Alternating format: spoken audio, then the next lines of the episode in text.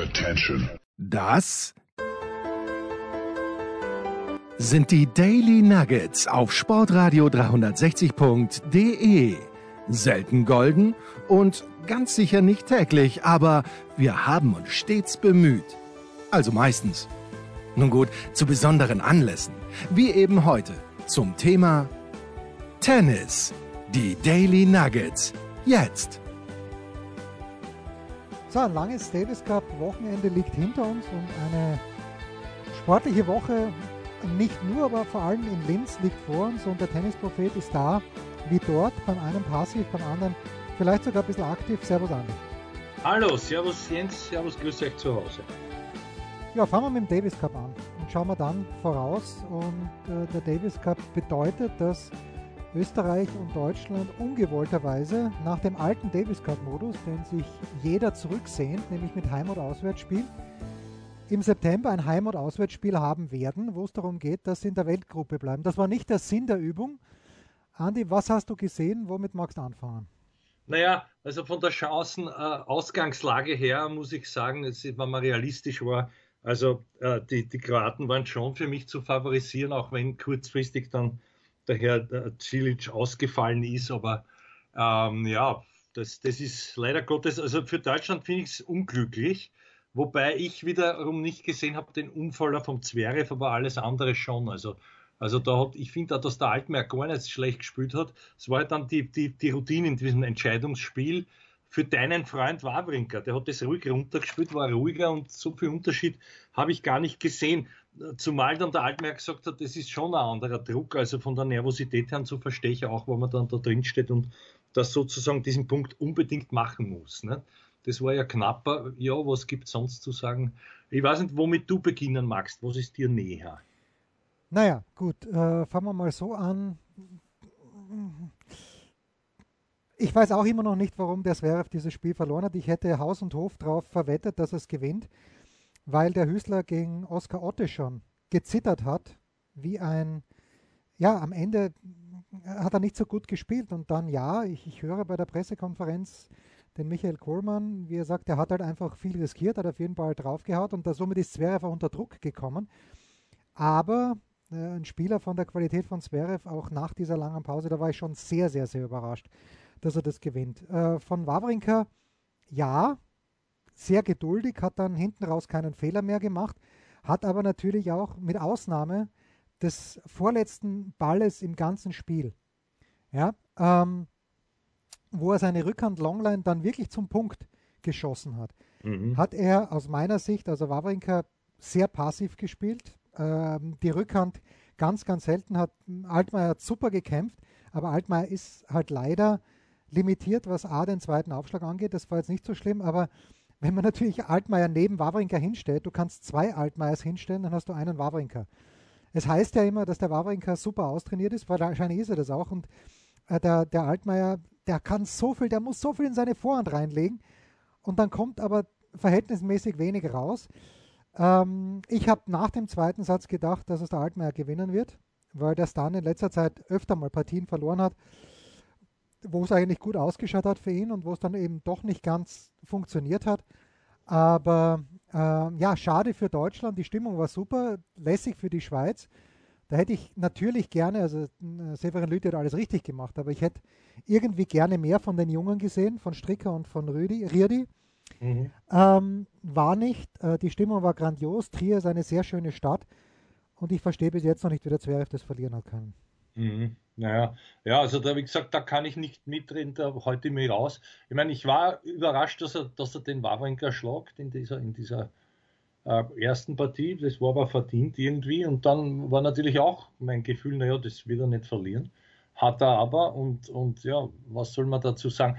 Äh, ich glaube, der Herr Altmaier war sogar Break vor im dritten, oder? Vom Momentum her wäre es ja aufgelegt gewesen. Auch da habe ich mir, das habe ich mir anders herum gedacht, zumal der Heimvorteil ja auch nicht unwesentlich ist. Aber irgendwie kommt es dann halt anders, als man, als man glaubt irgendwie. Ja, ja. der Altmann hat Chancen gehabt, mit Break in Führung zu gehen. Entschuldige, der, der, also es, es, hat zwei Break-Chancen nicht genutzt. Ach so, sowas. Und, und, das war dann halt schon auch äh, ausschlaggebend, dass, dass es nicht mhm. funktioniert hat. Ja, genau, sowas und postwendend hat er gleich das Break bekommen. Ja. Mhm. Genau, ja. Dann, äh, also so, also mich hat der Wawrinka jetzt auch nicht vom Sessel gerissen, seine Leistung, aber es war halt das, den, den auch kompakter, der hat ja auch viel kämpfen müssen, auch bei seinen Aufschlagspielen und so. Aber irgendwie, ja, naja, schade. Mehr, mehr kann man nicht sagen. Also bei Österreich war sie dann nicht so knapp. Ja, was hast du bei Österreich gesehen? Weil ich habe dann doch die, die Möglichkeit gehabt, dass ich äh, das im Stream relativ viel mit äh, sehen kann. Den Sonntag habe ich, hab ich sogar zur Gänze dann gesehen.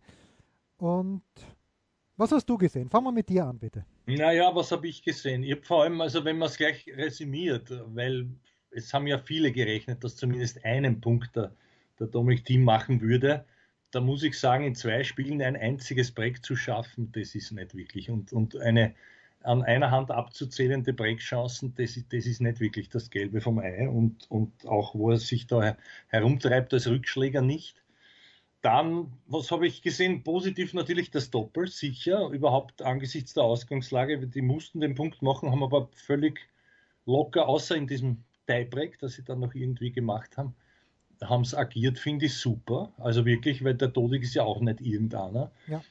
Der mag mit Mektic schon länger nicht zusammengespielt haben, aber das war für mich trotzdem am Papier waren das die großen Favoriten und da muss ich sagen, also wirklich Hut ab ja, vor diesen beiden Burschen und leider dann ist es, ist es ja nicht so weitergegangen, ja, weil dann ich meine, das haben wir alle gesehen, dass, dass dann, äh, ich finde, spielerisch, das stand auch überall, glaube ich, korrekt, dass, dass der Dominik besser war als im ersten Einzel. Aber das ist halt, der, der Zoric serviert halt vielleicht nicht ganz so schnell, ich weiß nicht, ihm ungefähr alle gleich serviert, aber, aber dass, dass er so mit dem Goyo, seinem Service, überhaupt nichts anfangen hat können, das hat mich schon ein bisschen gestört. Und dann ist es auch immer das, wenn der Jürgen, ja, ich kann das schon immer hören, der richtige Weg und das wird schon kommen, ja sicher hofft man, aber, aber wie, weiß halt keiner. Und irgendwie, wenn ich, wenn ich mir das anschaue, irgendwie ist so das Tennis, dieses typische Teamtennis ist nicht da. Ich will nicht sagen, es ist ganz weg, aber es ist nicht da. Wenn er stehen kann und zieht, wenn er, wenn es nervlich nicht so eng ist, dann kommt ihm die Rückhand auch longline. Wenn nicht, dann nicht. Und das war er halt mehrfach für mich, was er versucht hat, auch gegen den, gegen, im, im zweiten Single natürlich, gegen den Joric was er versucht hat, den Ball zu halten und mitzuspielen, dann, dann frage ich mich, warum muss er immer zum Slice auf der Rückhand Zuflucht nehmen, aber von, von einer Position aus 13, 14 Meter insgesamt dann schon weg vom Netz, ganz weit hinten eingestochert und da weiß ich nicht, also auch wenn er Zeit hat, dann wären natürlich auch die Laufwege immer weiter und größer, die Winkel, das ist auch klar. Und irgendwo habe ich das Gefühl gehabt, also die, die, die haben das natürlich noch nah alle mitbekommen, die, die Returnschwäche des, des Dominik und, und haben das dementsprechend locker dann halt ausserviert. Vielleicht liege ich falsch damit, aber viele Chancen habe ich nicht gesehen. Es war eng der erste Satz, ja, der zweite dann war glatter als, als der Spielverlauf bis dahin in dem, in dem entscheidenden Match und, und das davor war auch nicht sehr viel Land in Sicht, leider Gottes. Ja. Und dass der Novak nichts screent, naja, gut. Auch, auch klar fast. Ja. ja, ich hätte, also ganz ehrlich, ein fünftes Match von einem Dennis gegen einen Goya hätte ich mir angeschaut. Ja, natürlich. Aber das hätte mich interessiert, weil ich glaube, dass dann beim Goyo die Nerven geflattert hätten und das, das hätte, da hätte ich den Dennis vorne gesehen. Ähm, ich verstehe es halt nicht beim Dominik, weil wenn ich jetzt so schaue, welche Spieler ich live gesehen habe am Wochenende, mhm. das waren eben Otte, Altmaier, Sverev, Wawrinka und ähm, Hüßler. So. Da sage ich, dass der Dominik jeden einzelnen Schlag, wirklich jeden einzelnen Schlag besser kann. Vielleicht äh, ist die Rückhand vom Zverev stabiler, aber Dominik spielt eine bessere Vorhand als all diese fünf. Der Rückhandschuss von Dominik, den, den kann keiner. Auch der Wawrinka hat, wie gesagt, einen gespielt. Dominik bewegt sich wie ein junges Reh, aber er hat halt dann auch selbst gesagt, äh, der Wachter vom ÖTV hat er dann ein, so auf, auf Instagram so, so Videos gemacht in den Stories und da sagt der Dominik, er hat halt ohne Überzeugung gespielt. Und das hat man genau. gesehen und ich das verstehe ich nicht. Weil ich, genau. Und, und ich, ich frage mich dann halt, okay, wenn ihm nicht einmal der Jürgen Überzeugung mitgeben kann, wer dann? Ja, er braucht jetzt den Masu, der da gerade in, in Chile herumhampelt, der haben eh gewonnen. Glaube ich nicht. Aber warum hat er keine Über... Das verstehe ich nicht. Er kann alles besser, könnte alles besser, und irgendwie klickt es nicht mehr auf dem Platz. So, ja, wenn, ja, wenn ich das, das, mal so deppert formulieren darf. Und das, das, das, das ist super ich. formuliert, finde ich. Ja. So ist es nämlich genau. Ja. Ja, und beides muss man sich fragen. Das ist das mit der, ich will ja nicht sagen, dass er nicht motiviert wäre, aber irgendwie, wie wenn er selber schon sagt, er, er glaubt nicht, ich meine, woran, woran glaubt er? Aber das andere, da gehe ich nicht mit dir ganz d'accord, wenn man ihn wirklich bewegt raus, da ist auch die Vorhand nirgends. Also da ist er oft zu spät dran, dann macht er Fehler, wenn er unter Druck ist aus, aus Rallyes, wo, wo, wo du denkst, den muss er nicht machen, den Fehler. Manchmal fallen ihm Bälle runter und das summiert sich halt dann, vor allem in so einem Tiebreak geht schnell für den anderen, der offensichtlich mehr an sich glaubt. Das ist nämlich für mich wiederum der ja, Hauptpunkt. Ja, ja. Und warum glaubt man nicht an sich? Das muss man selber fragen. Das müsste er sich fragen, weil vorher, es klingt ganz deppert, aber vorher denke ich mir nur, dass die Zeit vergeht und ich sage, ich spiele halt Tennis, weil sonst ist man Fahrt. Ist jetzt sehr gemein formuliert, aber es wirkt fast so. Dann, ich meine, man muss ja sehen, du 0,9 Sätze in dem Jahr. Also das ist bis jetzt sehr bescheiden. Ja, gut, dann nehmen wir mal die drei gegen Rublev raus. Die, die, die sind natürlich drinnen, aber Rublev, okay, da sage sag ich Top-10-Spieler, das ist vielleicht noch schwierig, auch weil er den, gegen den seit langem eine schlechte Bilanz gehabt hat. Und natürlich, der Goyo ist ja kein, also wenn ich da die manche Facebook-Kommentare lese bei Tennis, dann denke ich mir, habt ihr nicht aufgepasst die letzten Jahre, der Goyo ist ja kein Nasenbohrer, der kann ja Tennis spielen. Und der ist halt mit Überzeugung reingegangen und gerade im Davis Cup hat er hm. gute Leute geschlagen, keine super Leute, aber an Sonego und an Lajovic, äh, ich meine, die, die, die haben die Partien ja nicht hergegeben, einfach so. Nein, nein, nein ähm, da bin ich wieder. Ja, und es ist, es ist natürlich auch da, ist die Frage ganz berechtigt. Ja, ich bin doch dort eh, wenn ich realistisch bin, als Nummer 99 der Welt, ich bin jetzt nicht der große Favorit gegen den Go, ja. Auswärts spielen wir auch, also ich habe nichts zu verlieren in Wahrheit. Was soll's? Ja? Wenn ich mich da reinstelle, dann, dann sollte ich halt auch mit dieser Einstellung agieren. Ja, und das habe ich halt wie du auch nicht gesehen. Ja, schade, schade, weil ähm, ähm, auch ohne den Pavic, ich fand ja, das, Doppel, das Doppel war geil, oder? Was sagst du? Ja, war, war super auch und vor allen Dingen musst, mhm. bei, bei 6-4 im Tiebreak, ja, da hat ja der Lukas Miedler an Vorhandwolle, den er, den er wegspielen, nicht, nicht muss, aber den er auch wegspielen kann. Mhm. Den Punkt macht er nicht bei 6-4. Und dann haben sie eben den Matchball, das war, glaube ich, der, das war der erste Matchball, glaube ich, den sie vergeben haben, dass sie dann wirklich dran geblieben sind und den Satz nicht verloren haben, den zweiten Satz.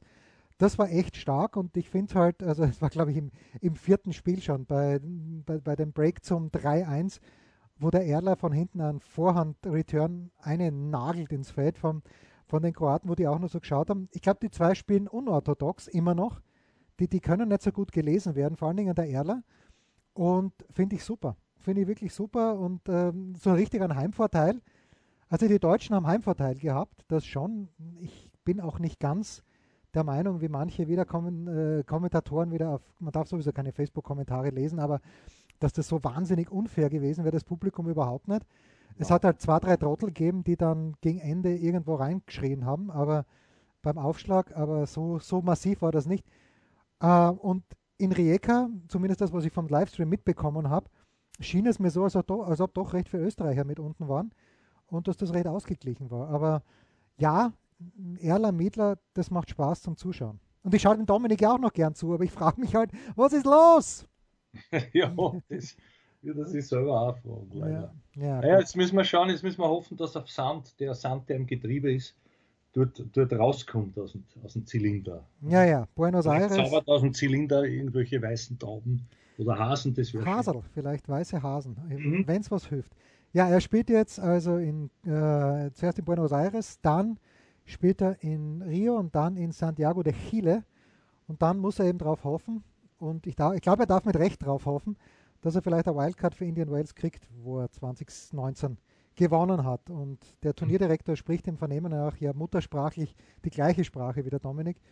Vielleicht hilft es was.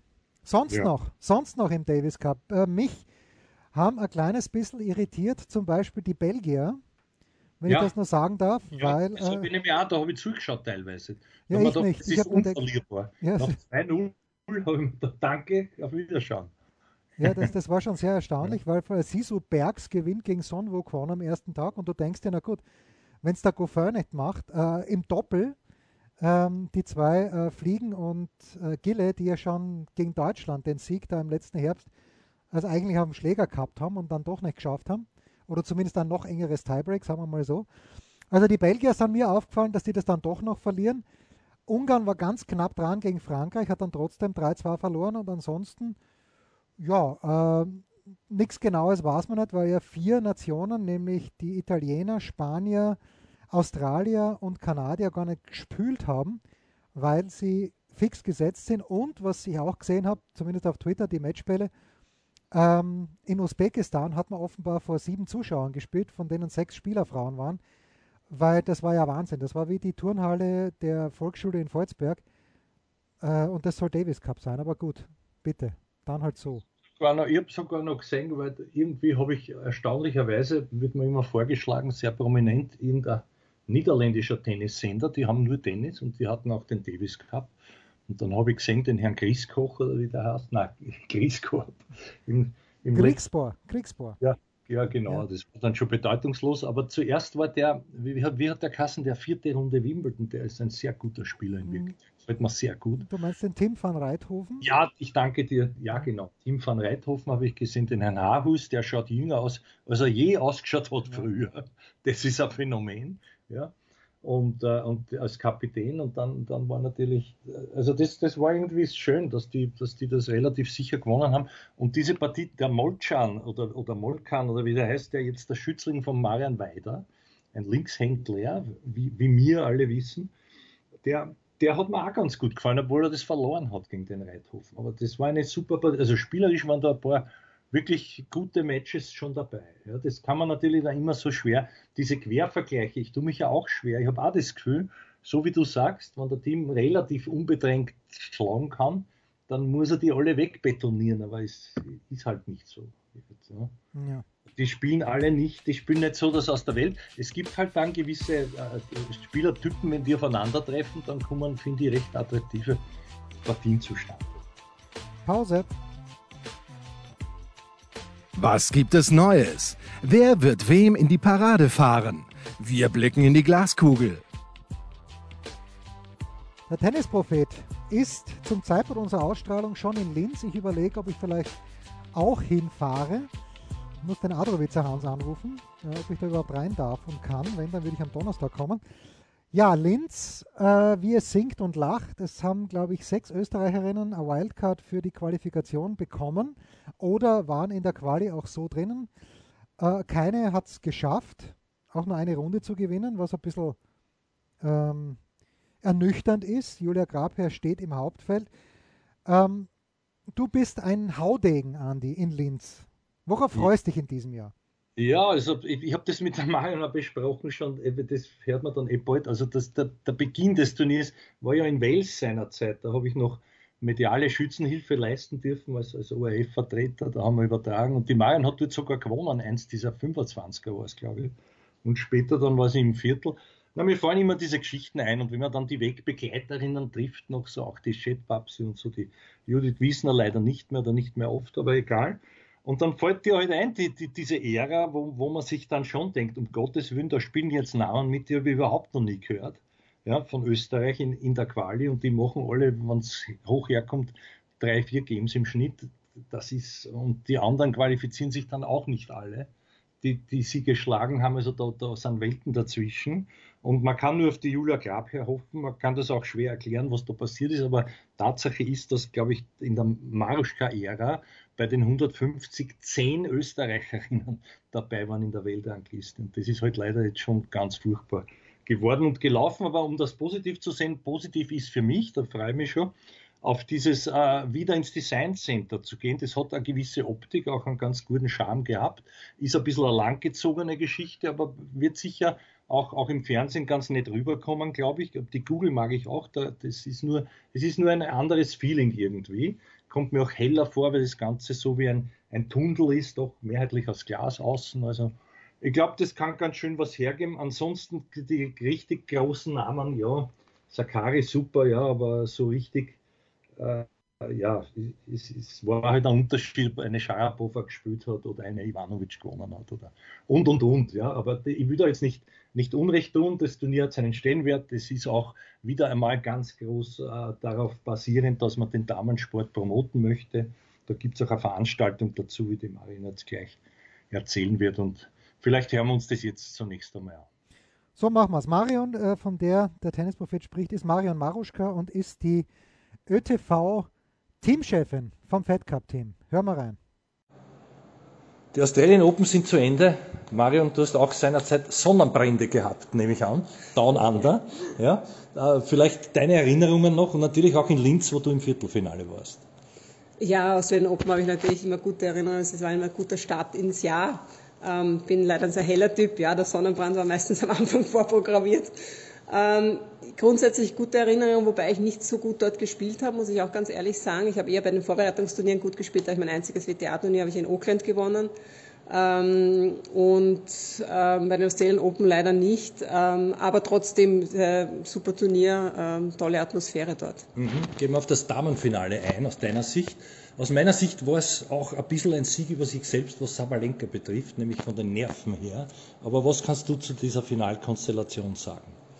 Ja, sicherlich. Ich meine, Sabalenka wollte das unbedingt gewinnen. Ich weiß, dass sie eben auch natürlich mit einer Mentaltrainerin arbeitet. Die war jetzt nicht vor Ort. Aber sie hat sich da wirklich weiterentwickelt, auch in den letzten Jahren. Und sie hat eigentlich nicht so gut begonnen im ersten Satz. Man, wenn man es sich angeschaut hat, war sie relativ kurz in den Schlägen. Rybakina hat wirklich von Anfang an sehr viel Druck gemacht. Das sind beides ähm, Hardhitterinnen. Man hat gewusst, es werden nicht so viele lange Ballwechsel zustande kommen. Aber sie hat dann, es ging auch immer darum, wer übernimmt jetzt das Zepter. Das hat am Anfang eindeutig Rebagina übernommen.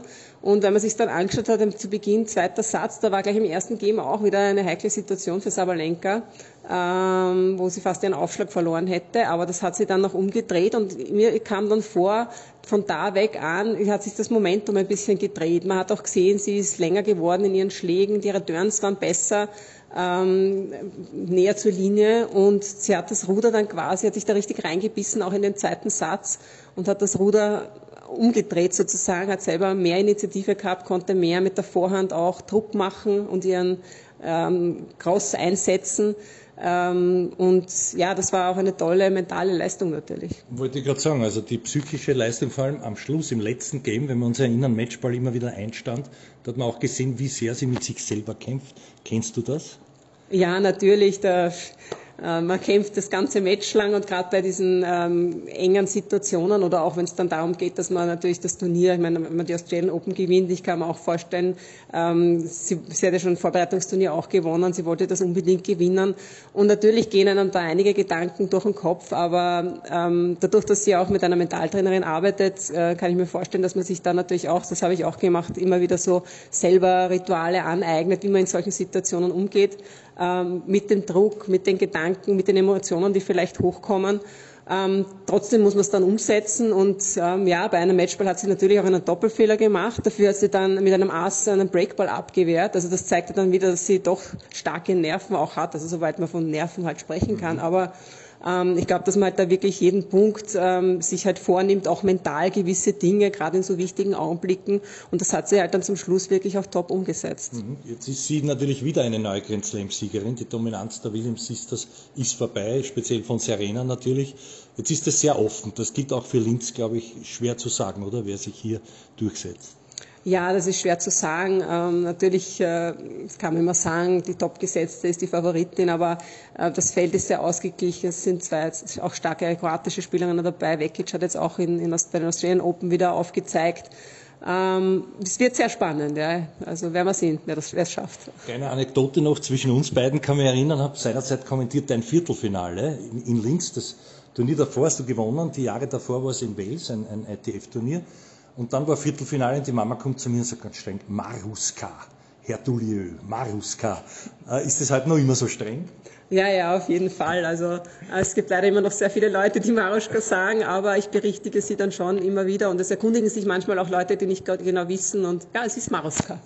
Du bist ein sehr umgänglicher Charakter. Danke für das Interview. Ein Hinweis haben wir noch. Du bist auch Speakerin dort am Freitag nämlich. Was ist das genau? Ja, es ist das erste österreichische Frauensportsymposium, ähm, das eben Sandra Reich, also die Firma Matchmaker, gemeinsam mit dem ÖTV und der Sport Austria ins Leben gerufen hat. Einfach auch, um wieder die äh, Frauen, vor allem im Sport, mehr in den Vordergrund zu rücken. Es gibt sehr viele verschiedene interessante Themen. Ähm, wir haben auch ähm, eigene ÖTV-Workshops für Trainerinnen, Schiedsrichterinnen und Funktionärinnen, die wir auch dort anbieten. Also ein Tag, wo die Frau einfach auch im Mittelpunkt steht. Ganz kurz, das wäre eigentlich ein schöner Schluss gewesen, aber man kennt mich, mir fällt dann immer noch was ein.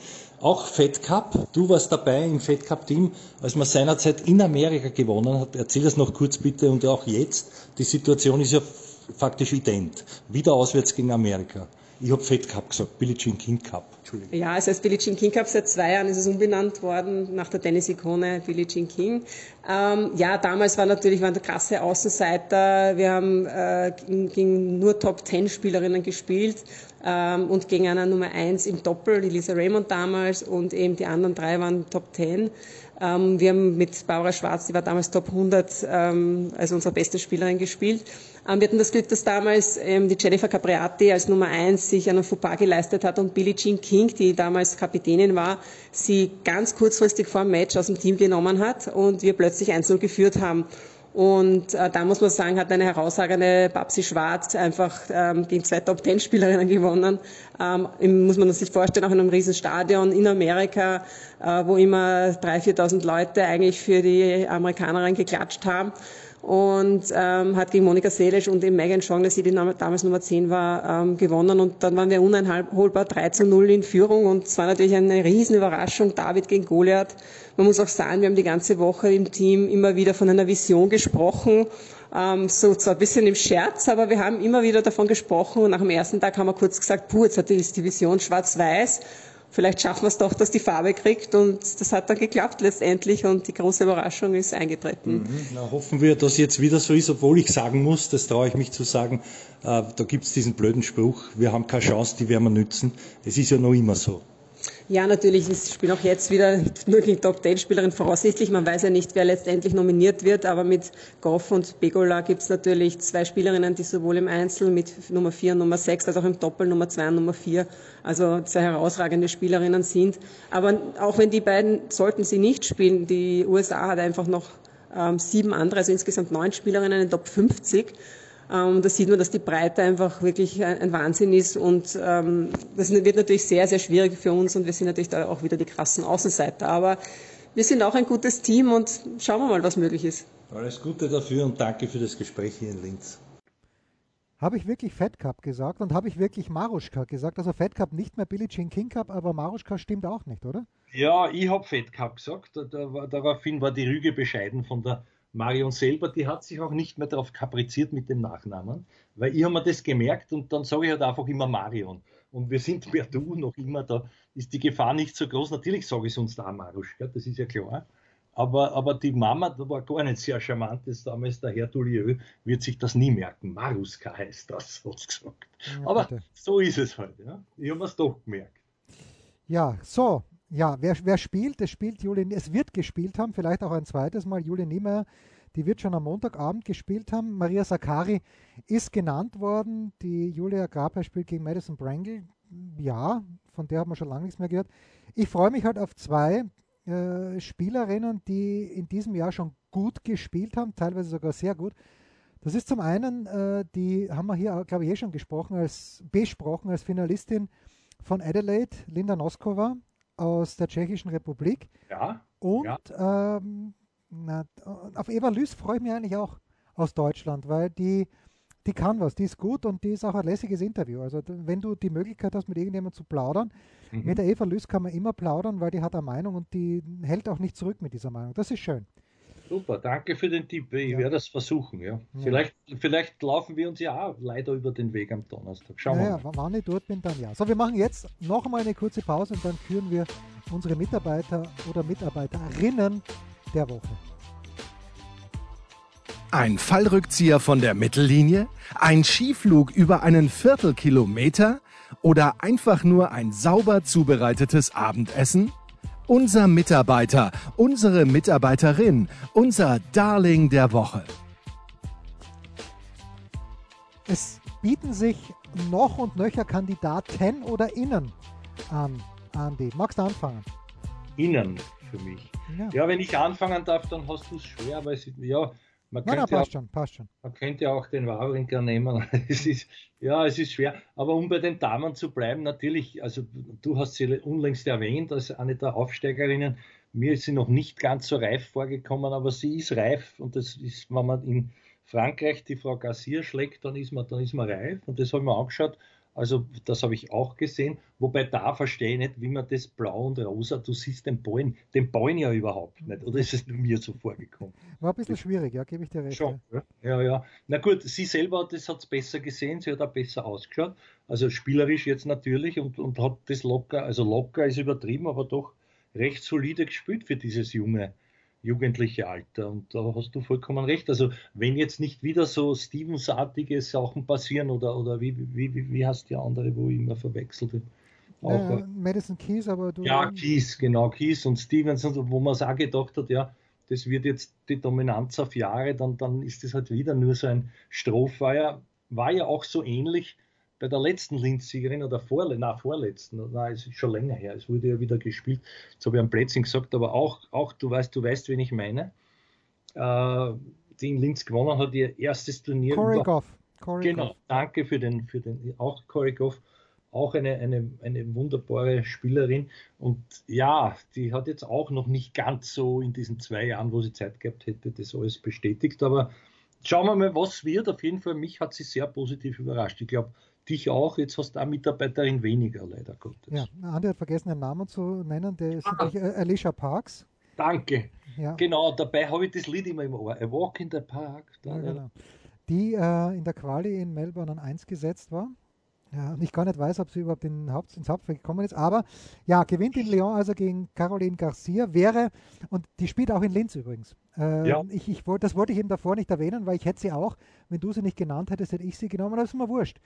Ähm, ich habe mehrere Kandidaten, aber weil es, ich glaube, er braucht ein bisschen Trost nach diesem Australian Open und den hat er sich verdient nach diesem Wochenende, weil Holger Rühne, es könnte natürlich sein, dass Dänemark gegen Österreich äh, in der Relegation spielt und das würde ich feiern, aber natürlich nur, wenn es in Österreich wäre, weil dann würde ja. ich auch hinfahren. Holger Rühne hat gegen Indien im Grunde genommen im Alleingang gewonnen, was jetzt im Einzel, ja, okay, im Einzel muss er gewinnen. Gegen, äh, gegen wen hat er gespielt? bin mir gar nicht mehr, bin nicht, nicht mal mehr halb sicher, gegen wen er gespielt hat. Auf jeden Fall muss er seine Einzel gewinnen, aber dass er im Doppel an der Seite von jemandem, von dem ich noch nie etwas gehört habe, warte mal, der Röhne hat gespielt im Doppel mit, ähm, dass ich es finde, es ist wurscht, jedenfalls die Dänen haben tatsächlich es geschafft, äh, da weiterzukommen und deswegen, und Holger Röhne hat drei Punkte gemacht, zwei im Einzel, eins im Doppel, deswegen der mein Mitarbeiter der Woche. Mhm, das ist zu Recht. Ja. Ich glaube, ja, also der, einer im Doppel muss der Popana gewesen sein. Nicht? ja, ja, aber wer, mit wem, mit wem er gespielt hat, das ist, das ist natürlich die, die ja. große Frage. Warte, ich schaue mal ganz kurz. Äh, natürlich ein bisschen enttäuschend, während ich das suche, ist, dass der Kaspar Rüth überhaupt nicht gespielt hat. Das hat mich ein bisschen irritiert, ehrlicherweise. Mhm. Weil ich hätte gedacht, dass der, ähm, ja, dass der vielleicht doch am Start ist. Aber sei es wie es sei, äh, Wawrinka wäre würdig gewesen, das deutsche Doppel wäre auch natürlich würdig gewesen, das österreichische Doppel. Aber was soll ich sagen? Ich schaue dem Rune gern bei der Arbeit zu. Ja, und ich den Damen in Linz. Das waren die Daily Nuggets auf sportradio 360.de. Ihr wollt uns unterstützen? Prächtige Idee! Einfach eine Mail an steilpass at sportradio 360.de schicken und ihr bekommt alle Infos. Und versäumt nicht die Big Show. Jeden Donnerstag neu.